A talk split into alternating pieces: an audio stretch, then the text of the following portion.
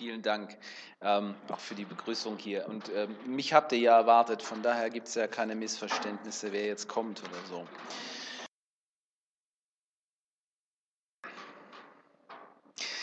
Ja, es geht ums Thema Warten und da bin ich vor äh, ein paar Wochen über einen ganz winzigen, kleinen, netten Film gestolpert. Der ist keine zwei Minuten lang.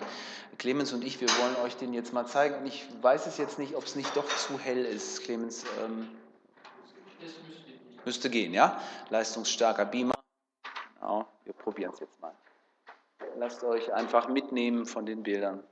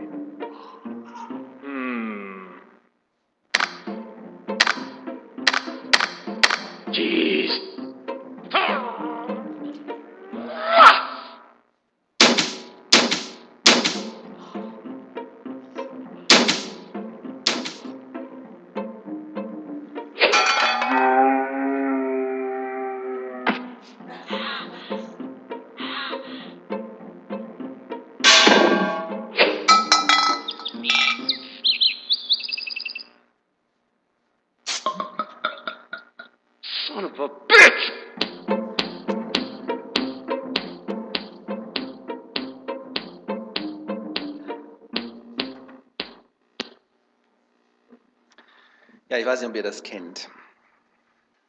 So ist es mir zum Glück noch nicht passiert. So, so schmerzhaft, meine ich. Aber ich bin jemand, ich kann ganz schlecht warten. Warten ist nicht meins, überhaupt nicht. Ich finde das immer ganz, ganz schrecklich. Das geht mir schon an jeder roten Ampel so, dass ich denke, das ist jetzt völlig unnötig, gell? Vor allem nachts dann, ne? da möchte ich da, da möchte ich doch fahren können. Oh, ich schaue dann immer auf die Uhr, ich denke, wie lange denn noch? Ich trommle mit den Fingern aufs Lenkrad. Also, wenn, wenn ihr mich sehen würdet, ihr, ihr würdet denken, was ist mit dem denn?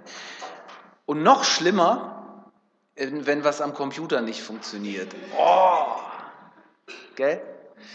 Ja, neulich wollte ich was scannen, aber jetzt habe ich Windows 10 drauf, ganz neu.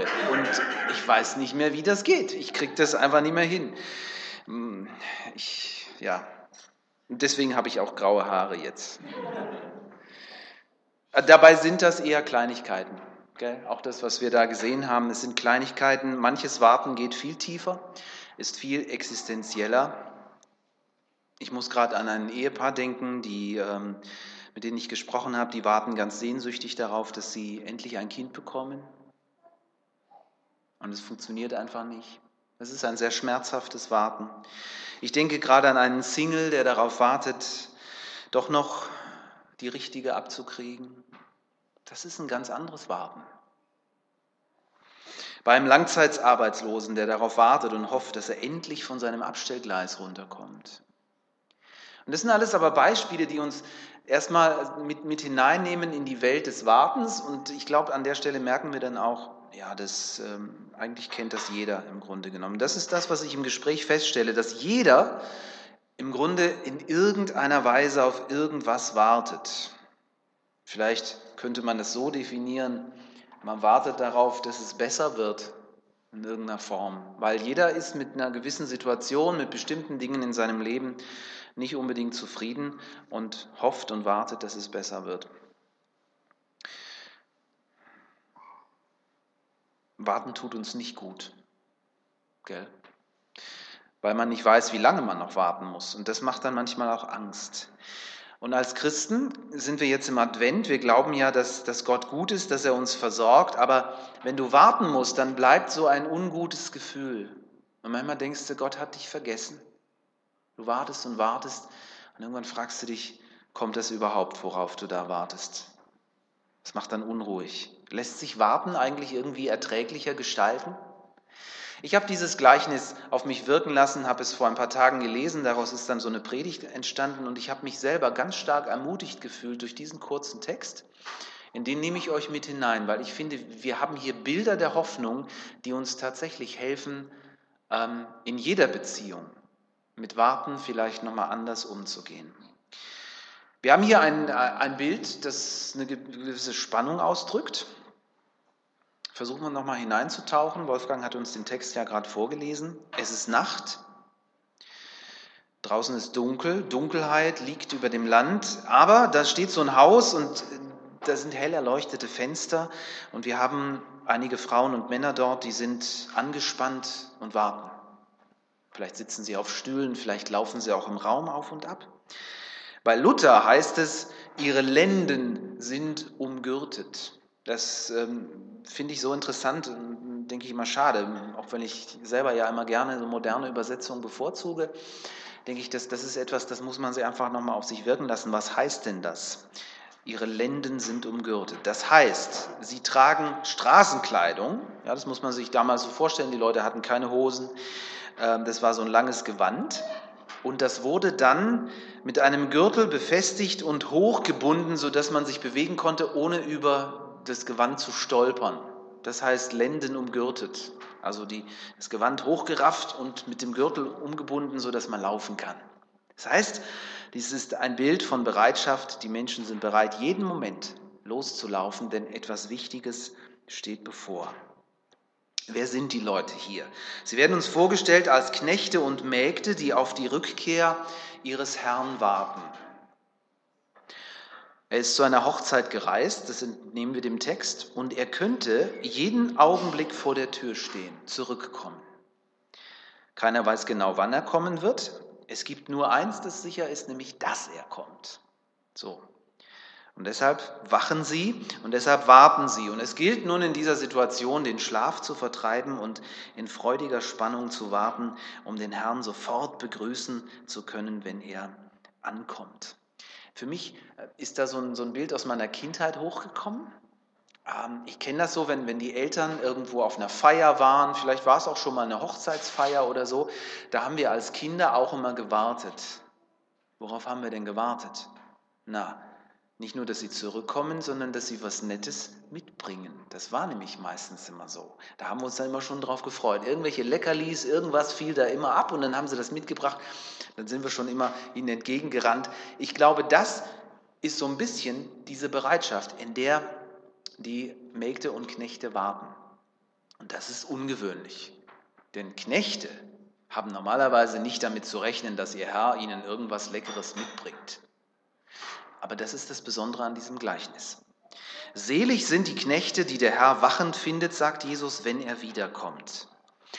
Okay, wir haben jetzt ja einige Bilder vom Warten auf uns wirken lassen. Selig sind die Knechte, die der Herr wachend findet, wenn er wiederkommt. Ist das vergleichbar mit dem Warten, das wir aus unserem Alltag kennen, oder ist das nochmal was anderes? Ich halte nochmal fest, meine Definition von vorhin, jeder wartet offensichtlich darauf, dass dass sich etwas ändert und dass es irgendwie besser wird. Aber wisst ihr, ich finde, unser Warten, unser typisches Warten ist immer so ein Warten voller Unsicherheit.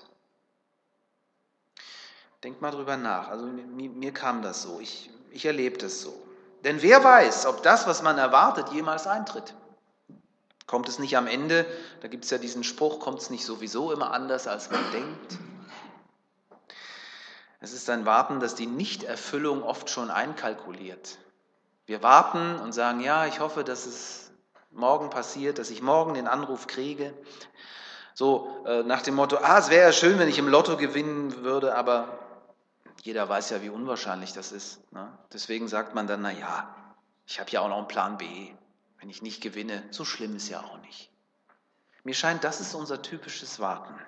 Es ist ein Warten in Resignation. Unsere größten Hoffnungen und Wünsche sind im Grunde schon von innen her gelähmt, weil wir uns schon darauf eingestellt haben, dass sie wahrscheinlich doch nicht eintreffen werden.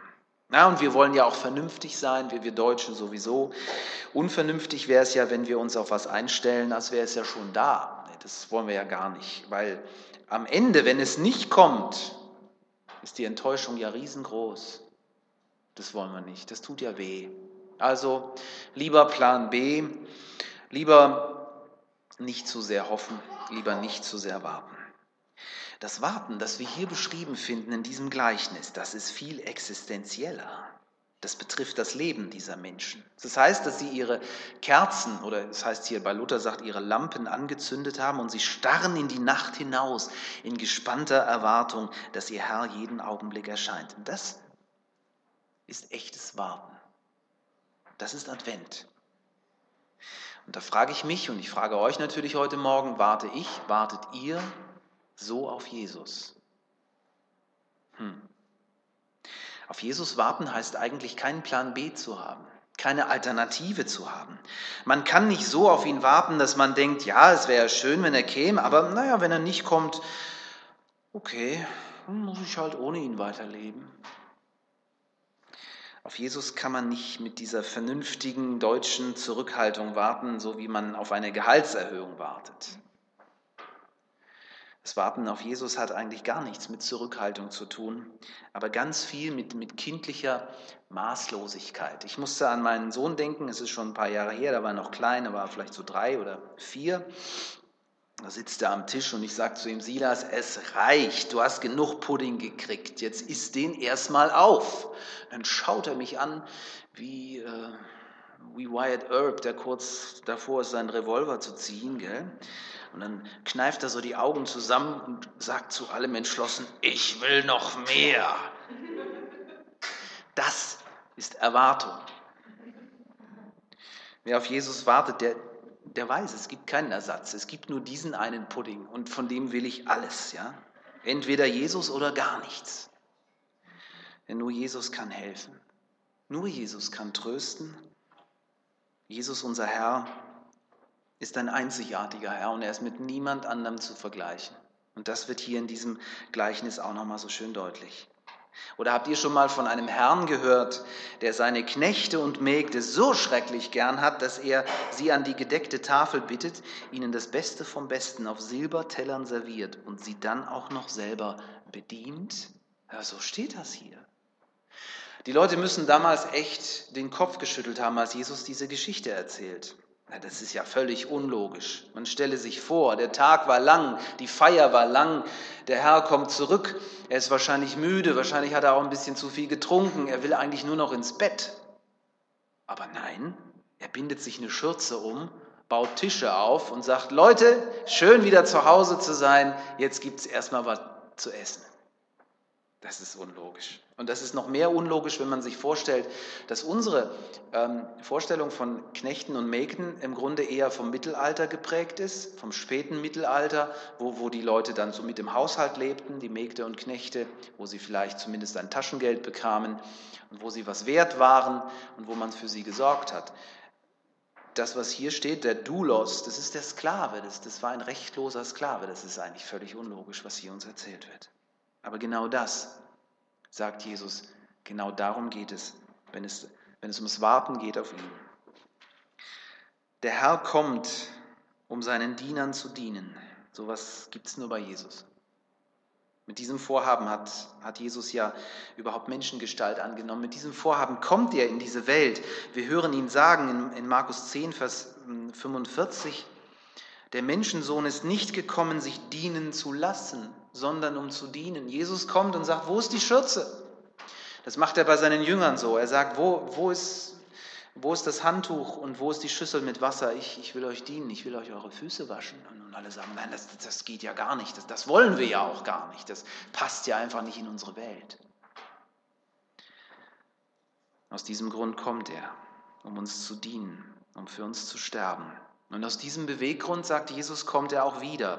Er will uns, seine Diener, in den göttlichen Adelstand erheben. Er will mit uns gemeinsam am Hochzeitsmahl des Lammes teilnehmen, wie es in der Offenbarung heißt. Er will, dass wir die Ewigkeit mit ihm verbringen, an seiner Seite. Ich stelle mir das so vor, er, er nimmt uns mit vor den Thron Gottes zu seinem Vater und sagt zu ihm, mein Vater, heute möchte ich dir ein paar richtig gute Freunde von mir vorstellen. Hier, die, die Leute hier aus Hohenacker alle. Ich möchte, dass du die kennenlernst. Die habe ich total gern. Ja, es ist unglaublich, finde ich. Weil warten, warten, das haben wir festgestellt, kann zermürben, vor allem wenn man lange warten muss. Und Jesus war offensichtlich der genaue Zeitpunkt seiner Rückkehr selber nicht klar. Er sagt in Matthäus 24, Vers 36, ich weiß nicht, wann ich komme. Er sagt nur, der Vater weiß es.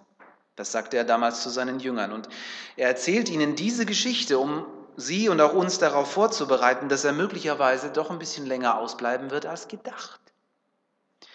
Weil Petrus, Johannes, Martha und Johanna und alle seine anderen Freunde damals, die haben ihn bald erwartet. Die haben gedacht, na, vielleicht dauert es noch ein paar Wochen, dann kommt er wieder. Zu ihren Lebzeiten rechneten sie mit ihm. Aber die erste Nachtwache verstrich. Ich greife hier das Bild auf aus, aus dem Gleichnis. Die, die Nacht wurde in, in drei Wachen eingeteilt. Und jeder musste dann immer eine andere übernehmen. Ich sage mal so, die erste Nachtwache ist verstrichen, ohne dass Jesus wiederkam. Jesus greift hier ein Bild auf, das die Leute kennen. Sie teilen die, die Nacht in drei Teile ein. Und ich glaube, Jesus will uns sagen, dass es gut sein kann, dass er vielleicht erst in der dritten Nachtwache zu uns stößt. Dass es noch eine Weile dauert. Aber völlig unabhängig davon, wann er kommt. Selig, sagt er, sind die Knechte, die bei seiner Ankunft wachen. Wachen kann anstrengend sein, aber, und ähm, ich, ich will euch hier echt ermutigen, weil ich finde, warten und wachen kann auch sehr, sehr wertvoll sein. Wenn ihr auf einen geliebten Menschen wartet, was passiert denn da? Da ist ganz viel Sehnsucht im Spiel. Und man ist einem Menschen, an den man denkt, in Gedanken unglaublich nah. Das kann auch manchmal richtig gut tun. Ein Bild dazu, ein Soldat, der im Schützengraben hockt und seiner Frau einen Brief schreibt der mag körperlich hunderte von Meilen weg sein von ihr. Trotzdem ist er sich ihrer Nähe stärker bewusst als des Stahlhelms auf seinem Kopf. Und es zeigt etwas von dem Geheimnis der Gemeinschaft in Christus. Es passiert was, wenn wir zu ihm beten, so wie vorhin. Unser Leben besteht ja oft aus viel mehr Sehnsucht als Erfüllung, das muss man ja auch sagen, aber auch die Sehnsucht selber ist schon wertvoll, weil da Begegnung stattfindet. Christus ist durch seinen Geist bereits da. Er zeigt uns oft ganz überraschend neue Perspektiven und er gibt uns Leidenschaft, da weiterzumachen, wo wir aufgehört haben. Und das brauchen wir. Das Warten auf Jesus lohnt sich, sogar dann, wenn wir sein Kommen nicht erleben, behaupte ich. Weil Tausende und Abertausende von Christen sind mittlerweile gestorben, ohne seine Ankunft zu erleben. Aber das Warten gab ihnen Kraft, ihren Glauben zu leben. Und jetzt warten sie mit uns auf die Auferstehung. Deshalb, wer schon jetzt alles von Jesus erwartet, seine Erlösung, Wegweisung und Hilfe im Alltag, der wartet richtig. Er wird das Wort des Herrn hören, komm, setz dich an meinen Tisch. Ich habe dir was Leckeres mitgebracht. Ich will dir dienen. Ich will, dass es dir gut geht. Greifen wir die Frage also nochmal auf. Wie, wie warten wir denn am besten? Wie soll man das denn machen? In dem Bewusstsein denke ich, dass der Gott, der kommen will, ja schon gekommen ist. Das ist das eine. In Bethlehem kam er vor 2000 Jahren in diese Welt. Das ist das, was wir in wenigen Tagen wieder feiern werden. Also das heißt, Gott ist ja schon gekommen, so wie er es durch die Propheten des Alten Testamentes versprochen hatte. Und wenn wenn sein erstes Versprechen in Erfüllung gegangen ist, dann besteht doch immerhin eine große Wahrscheinlichkeit, dass er sein zweites Versprechen auch erfüllt? Ich denke ja. Also, wie warte ich? Wie wartest du auf Jesus Christus? Nutzt du die Zeiten der Stille, um mit ihm im Gespräch zu sein, um dich inspirieren zu lassen von einem Wort aus der Bibel? Sehnst du dich danach, dass er kommt? Oder eher nicht? Wir dürfen hier ruhig ehrlich sein, glaube ich.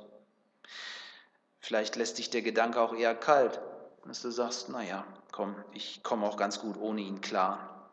Hier an diesem Gleichnis wird auch deutlich, dass richtiges Warten immer ein Ausdruck der Beziehung ist. Welche Beziehung habe ich zu Jesus? Weil so warte ich dann natürlich auch auf ihn.